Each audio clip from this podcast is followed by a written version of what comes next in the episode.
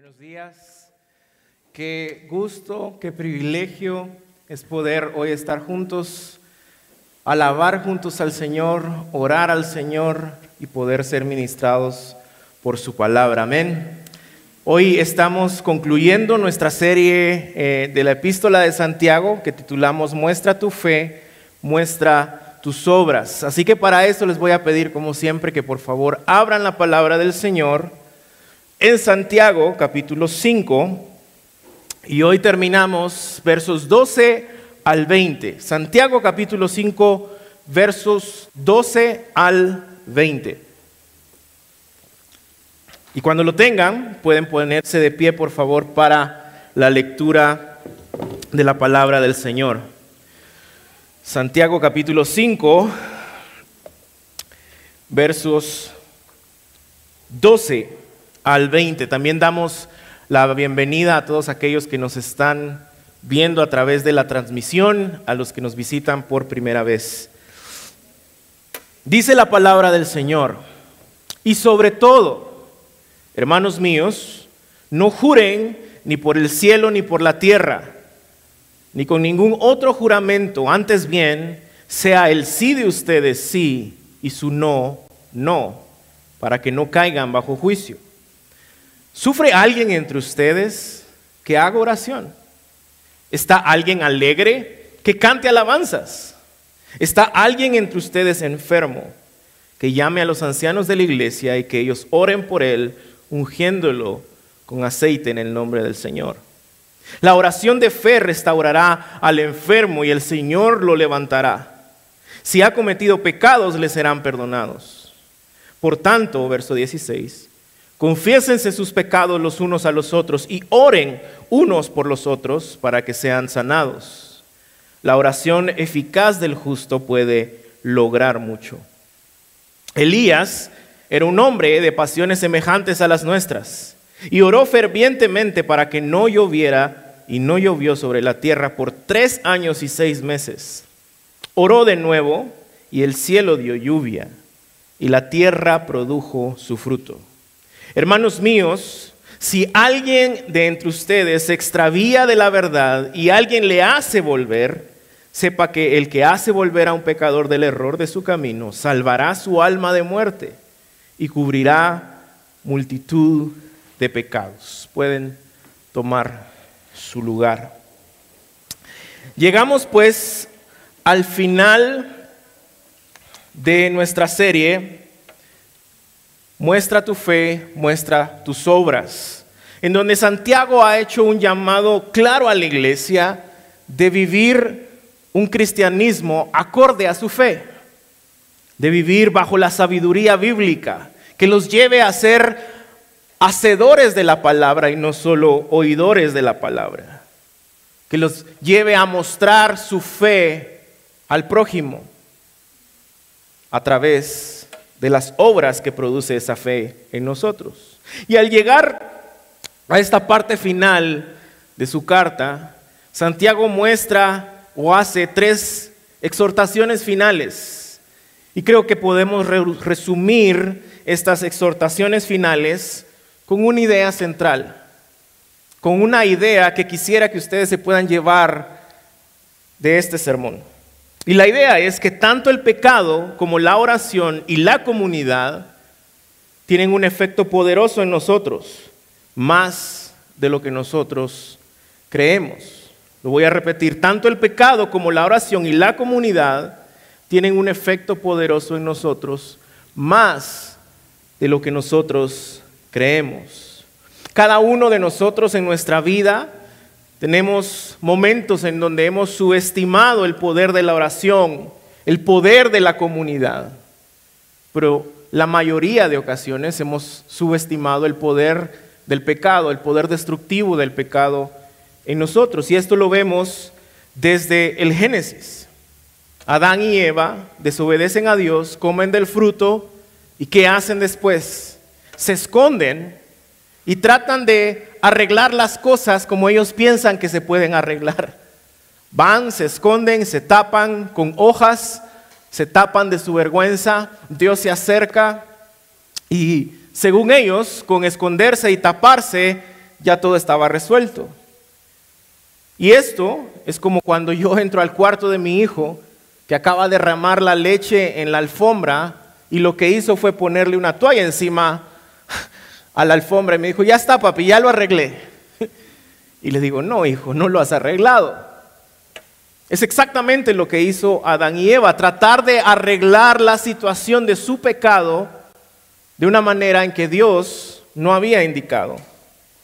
Es muy fácil para nosotros, claro, criticar o tal vez hasta reírnos de Adán y de Eva, pero al final todos hacemos lo mismo. Todos pecamos y luego queremos ponernos a cuentas con Dios haciendo algo que nosotros pensamos que puede funcionar. Y lo que hacemos al final es ignorar los medios de gracia que Dios nos ha dado para poder lidiar con los efectos poderosos del pecado en nuestra vida. Santiago ve este problema y nos plantea que la solución no es solamente ver el pecado como Dios lo ve, sino también considerar los medios de gracia que Dios nos da para luchar en contra del pecado, los cuales también tienen un poder que muchas veces subestimamos la oración y la comunidad. Así que vemos en el texto tres exhortaciones, las últimas de la carta, basadas en este argumento, ¿no? Y estas tres exhortaciones es no jurar, orar y vivir en comunidad. La primera exhortación, no jurar. El verso 12 creo que es un verso que ejemplifica perfectamente la forma en que nosotros los cristianos hemos subestimado el poder destructivo del pecado. Santiago, si algo enfatizado, es que podemos dañar de muerte con nuestra lengua. Que nuestra lengua tiene poder, que nuestras palabras pueden destruir. Tanto así que él de nuevo otra vez vuelve a tocar el tema del poder de nuestras palabras y de cómo usamos nuestra boca, cómo usamos nuestra lengua, cómo usamos nuestras palabras en esta exhortación final. Y dice el verso 12, y sobre todo, esto quiere decir que ya está llegando al final de su carta, hermanos míos, no juren ni por el cielo ni por la tierra, ni con ningún otro juramento. Antes bien sea el sí de ustedes sí y su no, no, para que no caigan bajo juicio. Y acá Santiago no está hablando de jurar de una manera... Eh, en un contexto judicial, por ejemplo, o de una manera formal, cuando alguien va a una corte y le dicen, jura decir la verdad, toda la verdad, uno no va a decir, no, es que Santiago dice que no debo. No, no está hablando de eso. Está hablando de juramentos frívolos, hechos a la ligera. Santiago está diciéndonos que no deberíamos de jurar por absolutamente nada pensando que al hacerlo nos van a creer más. Te lo juro por Dios que es verdad. Como si antes no era verdad. Y ahora que lo jura por Dios sí es verdad. Te juro por mi familia que eso fue así. Te juro por mi madre que eso fue así. Te juro por X. Y tratamos de nuevo, al decir estas cosas, que la gente crea que esta vez sí estamos diciendo la verdad. Y Santiago dice, no lo hagan porque esto trae condenación. De hecho, Santiago de nuevo vuelve a hacer eco de las palabras de su hermano en el Sermón del Monte. Jesús en Mateo 5, verso 33 dice, también han oído que se dijo a los antepasados, no jurarás falsamente, sino que cumplirás tus juramentos al Señor. Pero yo les digo, no juren de ninguna manera, ni por el cielo, porque es el trono de Dios, ni por la tierra, porque es el estrado de sus pies, ni por Jerusalén, porque es la ciudad del gran rey. No jurarás por tu cabeza, porque no puede hacer algo blanco o negro, ni un solo cabello. Antes bien sea el hablar de ustedes sí, sí o no, no, porque lo que es más de esto procede del mal. Este, este no es un mandamiento, de nuevo, en contra de jurar en una manera ceremonial o judicial o oficial,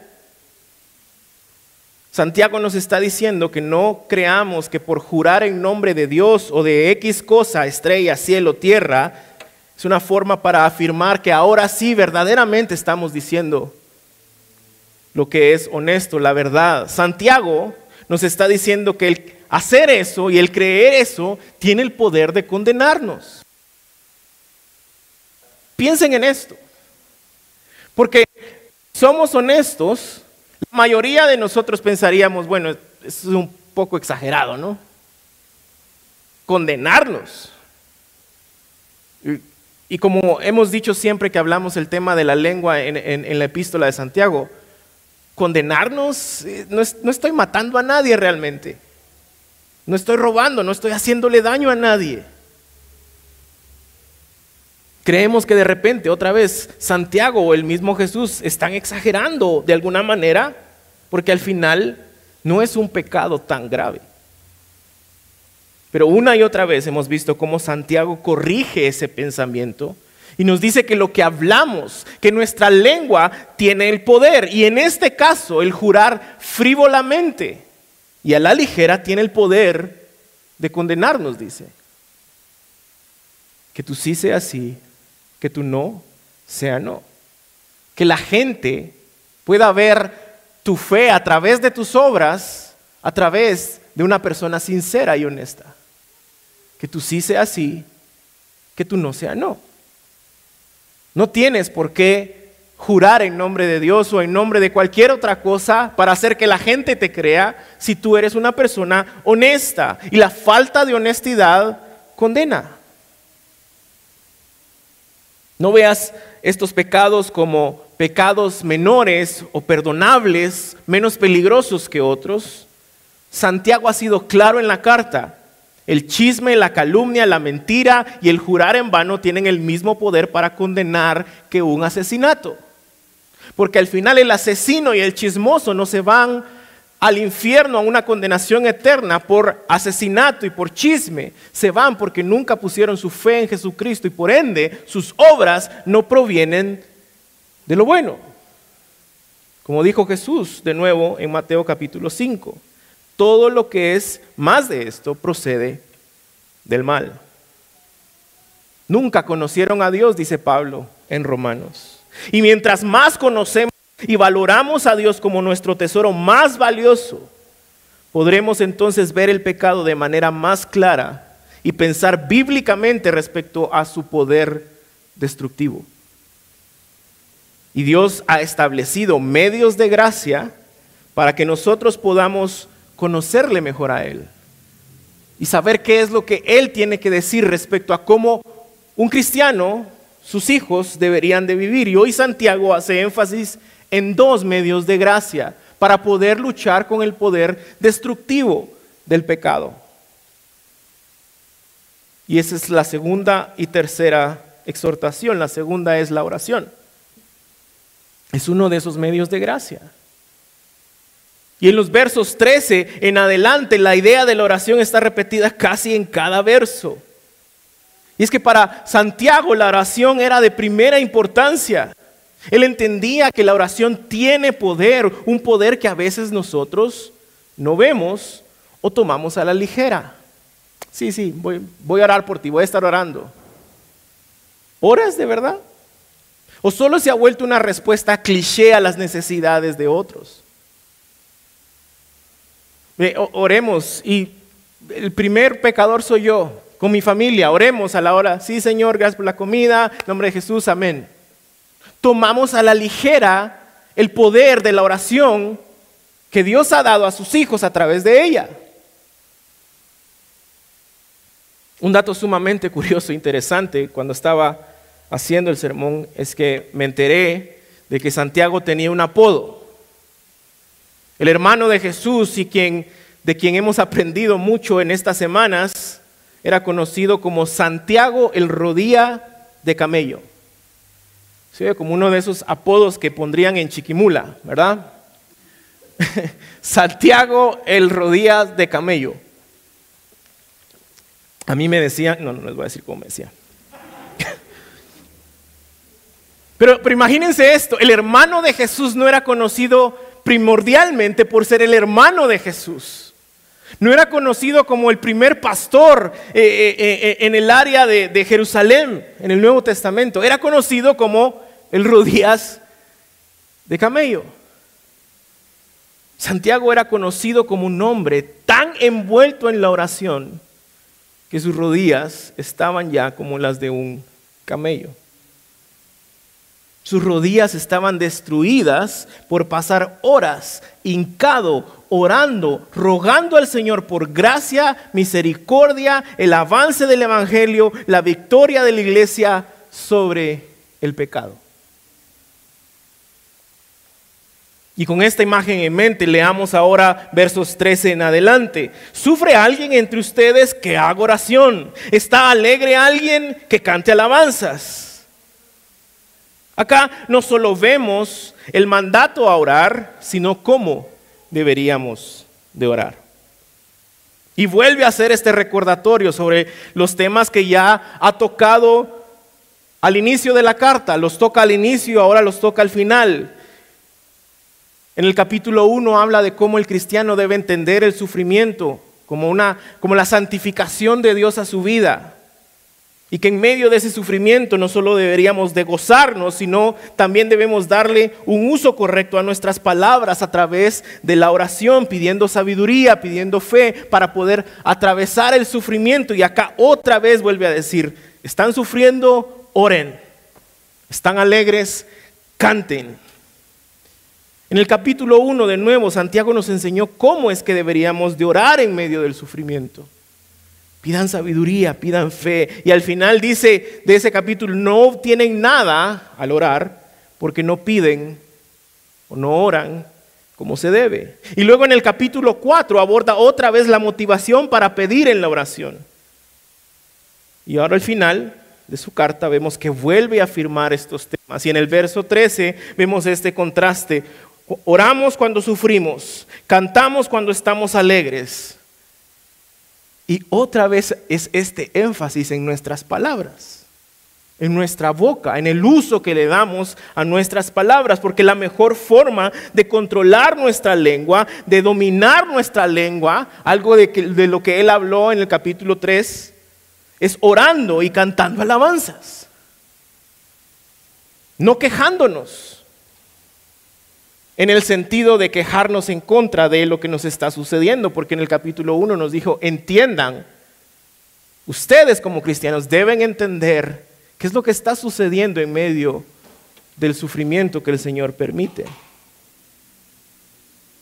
No importa si estás sufriendo, si estás alegre, siempre en la vida del cristiano debe haber una respuesta al Señor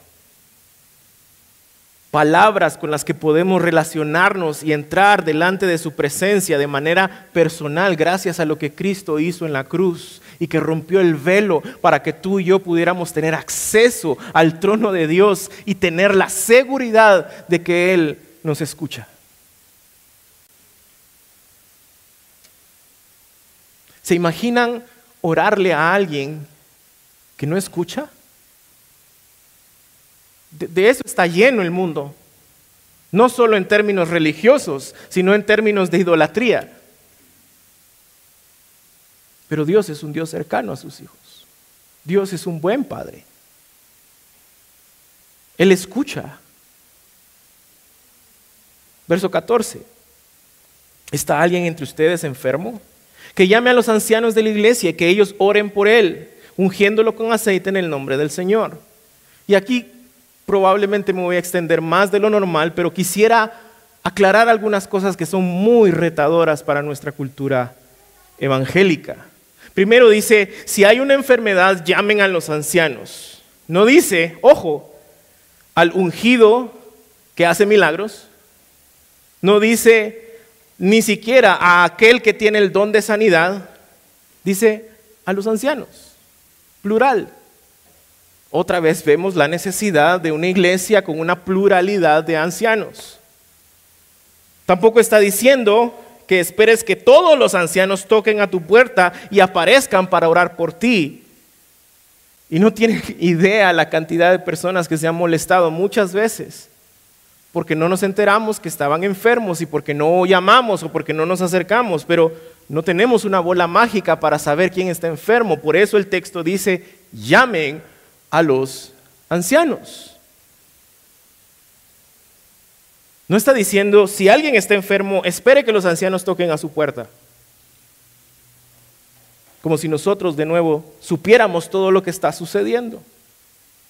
Esto es un reto para nuestra cultura evangélica también, porque hemos crecido tan dependientes de lo que creemos que es un pastor, un anciano.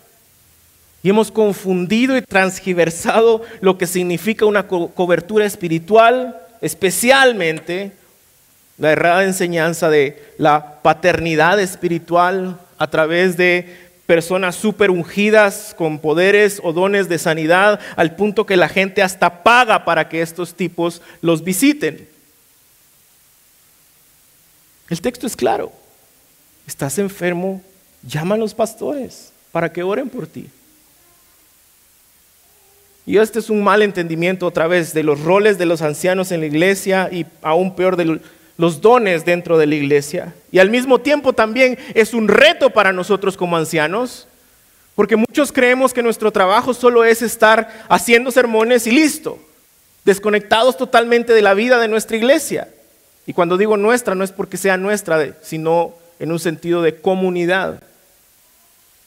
Esto es un reto también para nosotros, porque hay momentos en donde si es prudente, y digo es prudente especialmente porque estamos en medio de una pandemia, debemos de ir a visitar, orar por los santos y ungirlos con aceite. Y aquí viene el otro reto para nuestra cultura evangélica, ungirlos con aceite. Esto ha sido una conversación eterna acerca de este texto por años dentro de la iglesia. Algunos creen que esto es algo que debería hacer, hacerse literalmente y otros creemos que no. Esto de alguna manera está enlazado con la doctrina de la iglesia. Algunos creen que los dones han cesado, otros creen que los dones milagrosos continúan. No es el tema de hoy, pero depende mucho de esto. Para nosotros, nosotros creemos que Dios sigue obrando milagrosamente, especialmente a través de la oración de su iglesia. Sin embargo, entendemos que esto ha llevado al abuso de este texto y terminamos ungiendo hasta carros y casas. Cosas que no tienen vida, cosas que no tienen alma. Porque creemos que literalmente el aceite tiene alguna poción mágica que va a hacer milagros. Cuando el punto de Santiago es oren.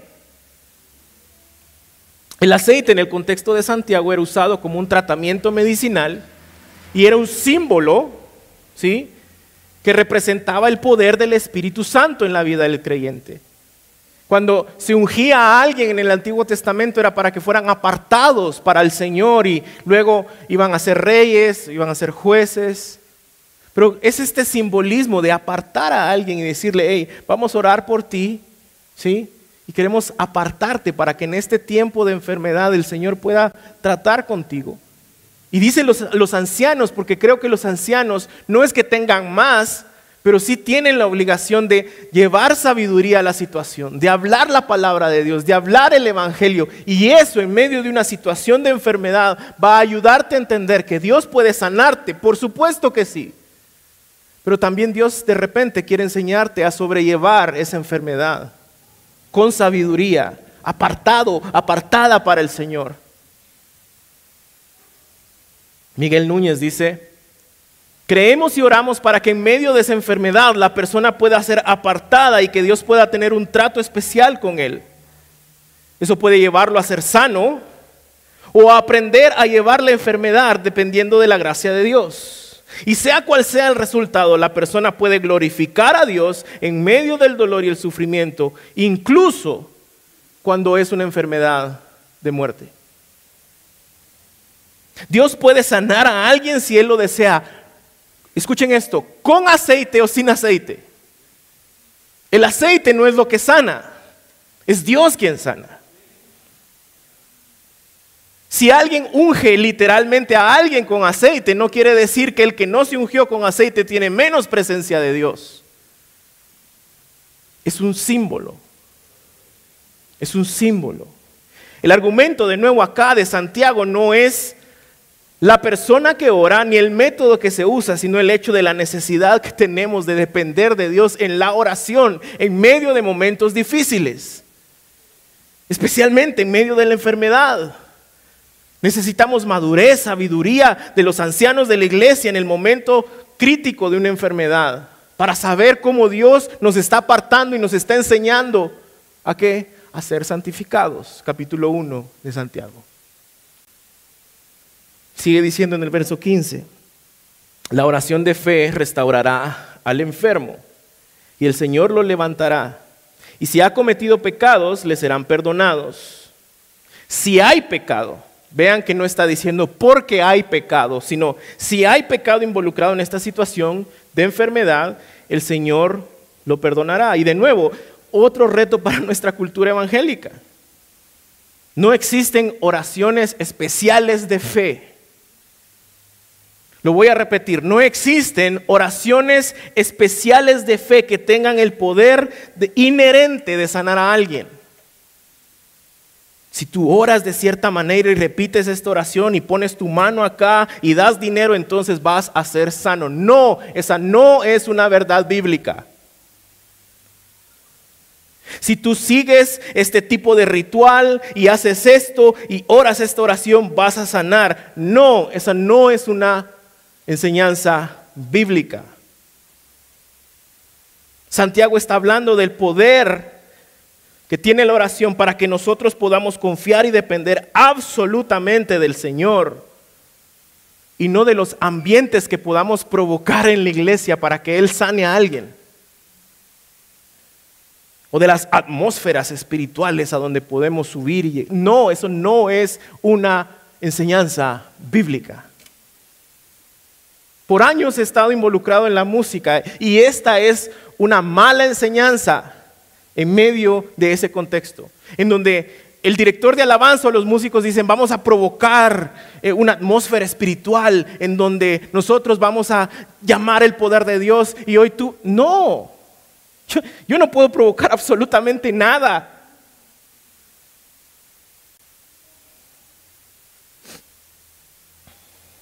La oración de fe no es en lo que hacemos, fe en quien ora, fe en lo que hacemos, es ese fe a quien le estamos orando. Y otra vez vemos nuestra tendencia de hacer que todo se trate de nosotros, incluso en medio de nuestro sufrimiento. Otra cuestión sumamente importante de este texto es que también vemos la relación que existe entre el pecado y la enfermedad muchas veces. Otro reto para nuestra cultura evangélica. Nosotros hemos entendido que la enfermedad es parte de un mundo quebrantado. Es una consecuencia del pecado que hay en este mundo. Y esto es necesario entenderlo porque en nuestra cultura, la mayoría de veces cuando hay una enfermedad seria, tendemos a pensar como los amigos de Job, que siempre debería haber un pecado involucrado y por eso Dios te está castigando con la enfermedad porque no te has arrepentido de ese pecado. Sin embargo, sabemos que Dios no trabaja así, eso no es el Evangelio y es mucho menos una enseñanza que se puede sostener bíblicamente. Pero sí existen ocasiones, escucha esto, en donde vemos, pues, especialmente en el Nuevo Testamento, que una enfermedad es el resultado de vivir en pecado. Como consecuencia, por ejemplo, Jesús advierte al que ha sido sanado en Juan capítulo 5, le dice, lo halló en el templo y le dijo, mira, has sido sanado, no peques más para que no te suceda algo peor. En Mateo capítulo 9 sana a un paralítico y le dice, tus pecados son perdonados, levántate, toma tu camilla y anda. Y es que en ocasiones, no siempre, en ocasiones, alguien que se está revolcando constantemente en el pecado, en el lodo de la adicción a la lujuria, la pornografía, la gula, la envidia, el orgullo, el chisme, la difamación, tendrá consecuencias y esas consecuencias van a mostrarse físicamente. Pero no siempre. El problema de nuestra cultura es que siempre lo atan a que es un castigo de Dios porque no te has arrepentido. Y se nos olvida que la esencia del mensaje del Evangelio es que Dios castiga a Cristo por nuestros pecados. Y otra vez, como Adán y Eva, pensamos que nosotros tenemos que hacer algo para arreglar el pecado en nosotros, cubrirnos con hojas, escondernos, pero no es el medio de gracia que Dios ha diseñado para luchar con el pecado. Así que sea por una enfermedad debido a que vivimos en un mundo caído o una enfermedad como consecuencia de vivir y revolcarte constantemente en tu pecado, y por eso el texto dice, si ha cometido pecado. No dice, porque ha cometido pecado. Sea cual sea el caso, Santiago está diciendo, iglesia, oren. Oren. Oren. Porque tanto el pecado como la oración y la comunidad tienen un efecto poderoso en nosotros, más de lo que nosotros creemos muchas veces. Y ahora vemos la tercera y última exhortación de Santiago al final de su carta, la comunidad. Verso 16. Por tanto, confiésense sus pecados unos a otros y oren unos por otros para que sean sanados. La oración eficaz del justo puede lograr mucho. Está hablando del arrepentimiento de pecados y hace énfasis en la comunidad de creyentes, los unos con los otros. Santiago está enfatizando el hecho de que muchas veces antes de que la sanidad llegue, la confesión de pecados en la comunidad de los santos debe darse primero. Porque al final el propósito de Dios en la vida del creyente no es meramente sanarte, es lidiar con tu corazón. Por eso en el capítulo 1 dice que debemos de entender bien el sufrimiento y que nos alegremos cuando estemos en sufrimiento, porque Dios está trabajando con nosotros, Dios está trabajando en nuestra vida. Y el aceite es un símbolo para decir, vamos a orar por ti para que en este tiempo Dios pueda apartarte y trabajar contigo y puedas entender qué es lo que está el Señor tratando con tu corazón. Antes de que la sanidad llegue, tenemos que meditar en nuestro corazón. Y otra cosa interesante es que Santiago también está aclarando que debido a que el pecado puede ser la causa de la enfermedad, orar los unos por los otros es una indicación de que la oración del enfermo no es una cuestión exclusiva de los ancianos. De nuevo, vean el texto. La oración eficaz del justo puede lograr mucho. Está involucrado los ancianos, está involucrada la comunidad de los santos. Al estar enfermos podemos llamar a los ancianos para que oren por nosotros, para que traigan sabiduría tal vez, para que podamos ver el Evangelio cómo está trabajando en la vida de la persona. Pero no solo ellos deberían de orar.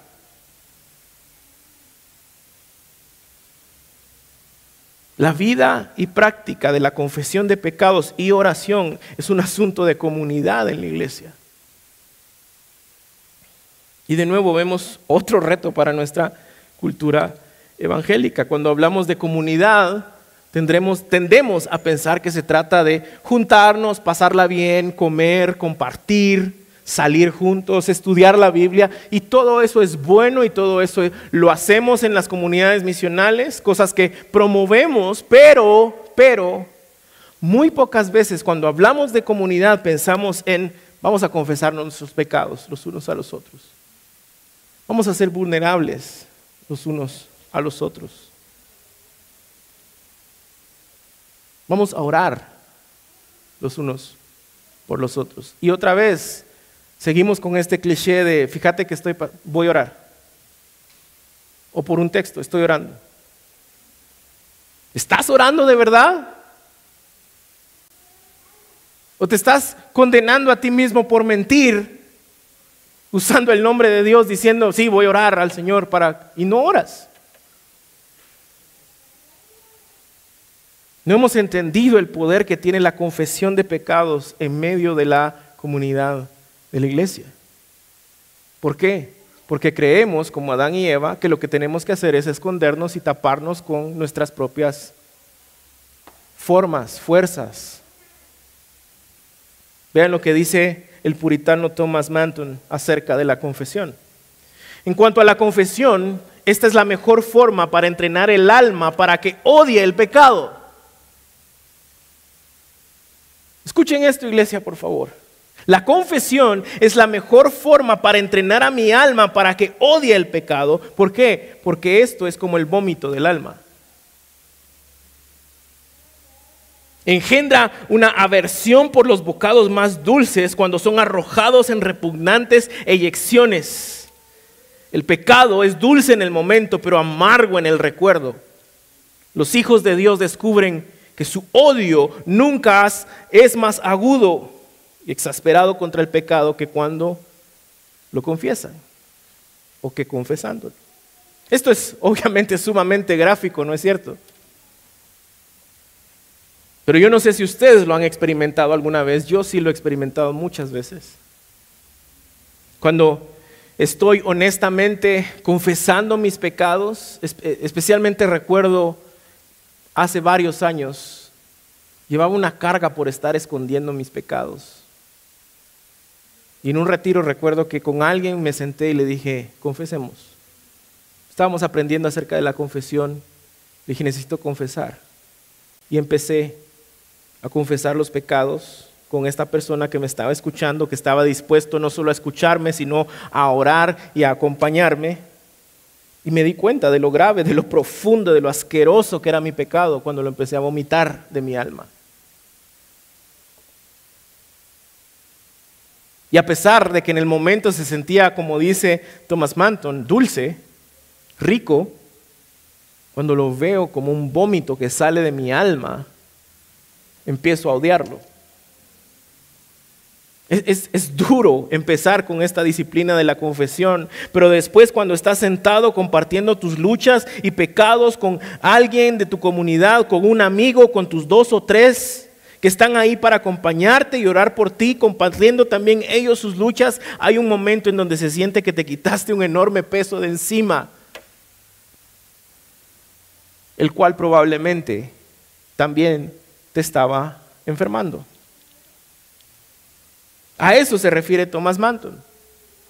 No solo damos nos damos cuenta del horrible de nuestro pecado, sino también del peso que se quita de nuestros hombros cuando lo confesamos y oramos los unos por los otros para buscar arrepentirnos y afirmar juntos de nuevo el Evangelio que restaura, que perdona y que hace hombres nuevos en Cristo Jesús. Iglesia, vomita tu pecado. Aprende a lidiar con tu pecado porque el pecado tiene un poder destructivo más allá de lo que te imaginas. Pero también la oración y la comunidad tienen un poder en nuestras vidas más allá de lo que nosotros imaginamos. Si llevas años envuelto en pecado, por favor busca a tu familia espiritual. Confiésalo con alguien en tu comunidad misional, con tus dos o tres, con un amigo maduro en la fe, con lo que puedas compartir estas cosas. Busca a uno de los ancianos, permítenos a la iglesia orar por ti para que el Señor pueda perdonarte y ver la victoria en Cristo. No sientas vergüenza, el diablo es el padre de la vergüenza. No actúes como Adán y Eva otra vez tratando de arreglarlo a tu manera, escondiéndote y cubriéndote con hojas. Dios ha dado medios de gracia para lidiar con el pecado y eso es lo que está diciendo Santiago, es la oración y la comunidad. Y ambas tienen poder para poder caminar y luchar en contra del pecado y vivir una vida acorde a nuestra fe, mostrando nuestra fe, mostrando nuestras obras. Otra cuestión interesante acerca del texto que leemos es que puede leerse como algo confuso, ¿no es cierto? Verso 15 dice, restaurará al enfermo. Verso 16, confiesa tus pecados para que sean sanados. Pareciera ser que Santiago se equivocó y puso los resultados al revés. La persona que se enferma se salva y el pecador es sanado. Pero, como hablamos hace un momento, esto es porque Santiago está estableciendo una conexión entre la enfermedad y la vida espiritual de la persona. Porque el propósito de Dios no es solo sanarte, es lidiar con tu corazón. Es hablar a tu corazón, es santificarte, es hacerte cada vez más como Cristo. Y si hay pecado, otra vez no dice por qué hay pecado, y si hay pecado, será perdonado.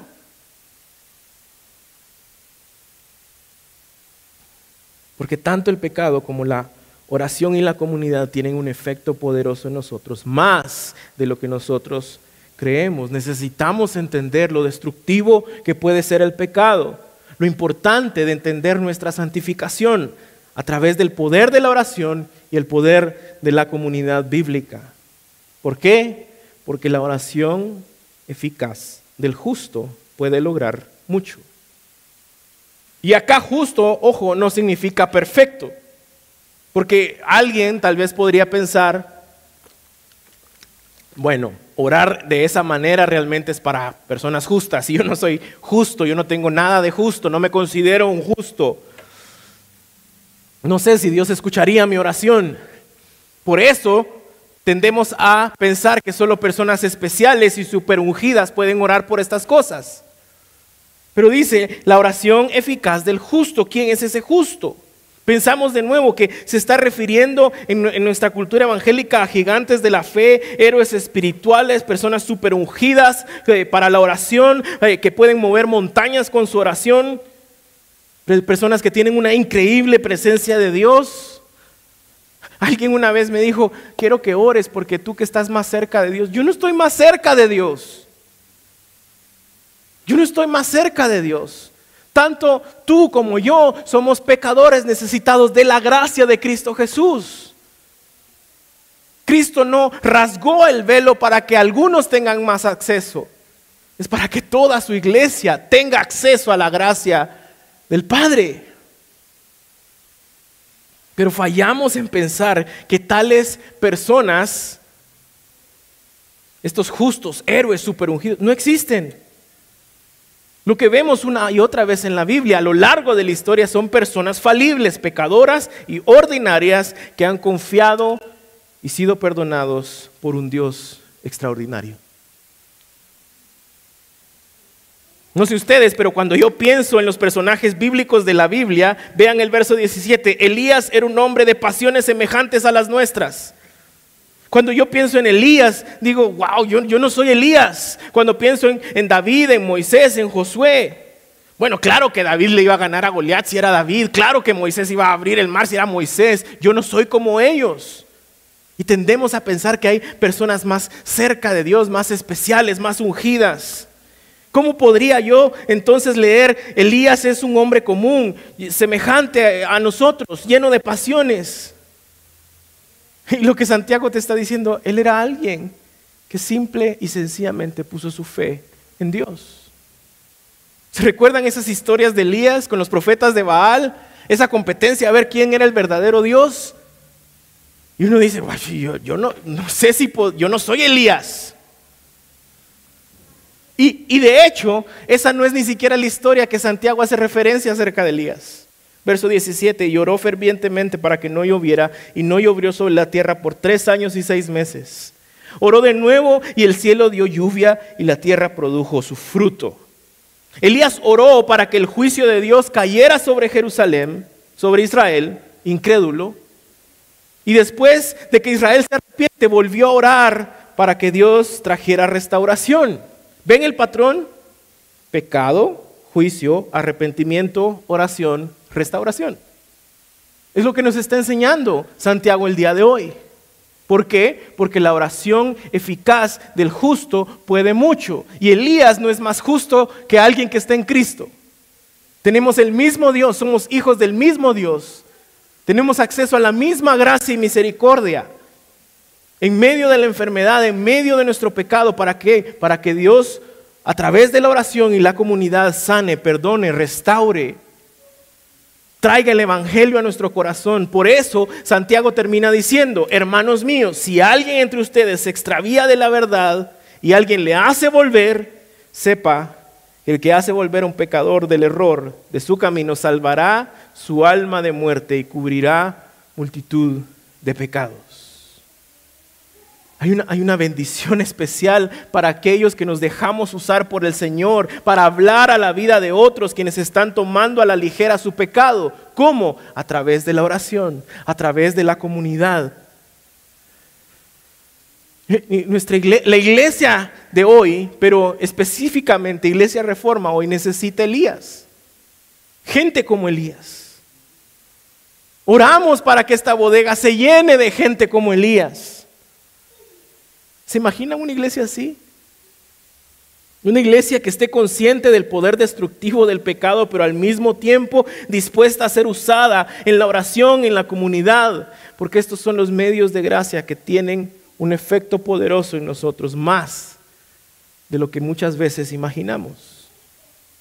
Una iglesia llena de Elías para que puedan orar y acompañar a quienes necesitan ser sanados, restaurados por la gloria del Rey Jesús. Y de hecho, si tú hoy estás en medio de una enfermedad, por favor, acércate después del servicio. Queremos orar por ti con las medidas necesarias, pero queremos orar por ti. Busca a los ancianos, busca a tu iglesia. Una familia de creyentes que sean sanados, restaurados de la destrucción que trae el pecado a través de la fe en Cristo Jesús. Una iglesia que tome en serio el pecado. Una iglesia que tome en serio la oración, la comunidad. Que caminen mostrando su fe, mostrando sus obras. Y es tan fácil leer Santiago y pensar, wow, tenemos más de 60 mandamientos. Él nos ha hablado de las pruebas, la pobreza, la riqueza, la justicia, la santidad de nuestra boca más de 60 mandamientos y decimos, uh, pero debemos de recordar que junto con lo que nos demanda la palabra, siempre el Señor nos da su gracia. Capítulo 2, verso 13, la misericordia triunfa sobre el juicio. Capítulo 5, verso 11, el Señor es muy compasivo y misericordioso. Y el capítulo 4, verso 6, Él da mayor gracia. Pero ¿qué debemos de hacer? Ser humildes y reconocer que no hemos tomado en serio nuestro pecado, que no hemos tomado en serio la oración, que no hemos tomado en serio la comunidad. Pongámonos de pie.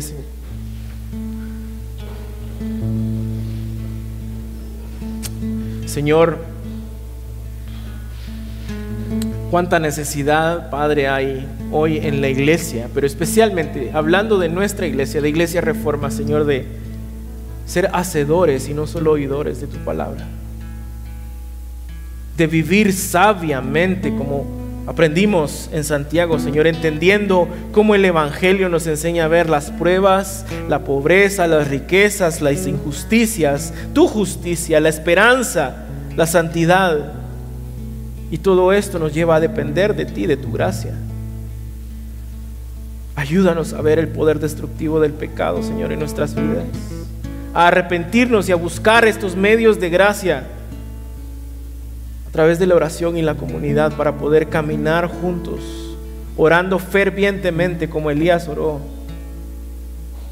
Y para ver el poder que tiene la oración de tus hijos, la comunidad de la iglesia, especialmente cuando levantamos nuestra voz ya sea en sufrimiento o en medio del gozo, para alabar tu nombre, para exaltar tu nombre. Porque tú eres bueno, porque tú has sido bueno. Así que te invito a que ahí donde estás levantes tus manos y respondamos al Señor con todo nuestro corazón. Ya sea que estés en medio de pruebas, ya sea que estés en medio de gozo, que se oiga la voz de la iglesia respondiendo al Señor.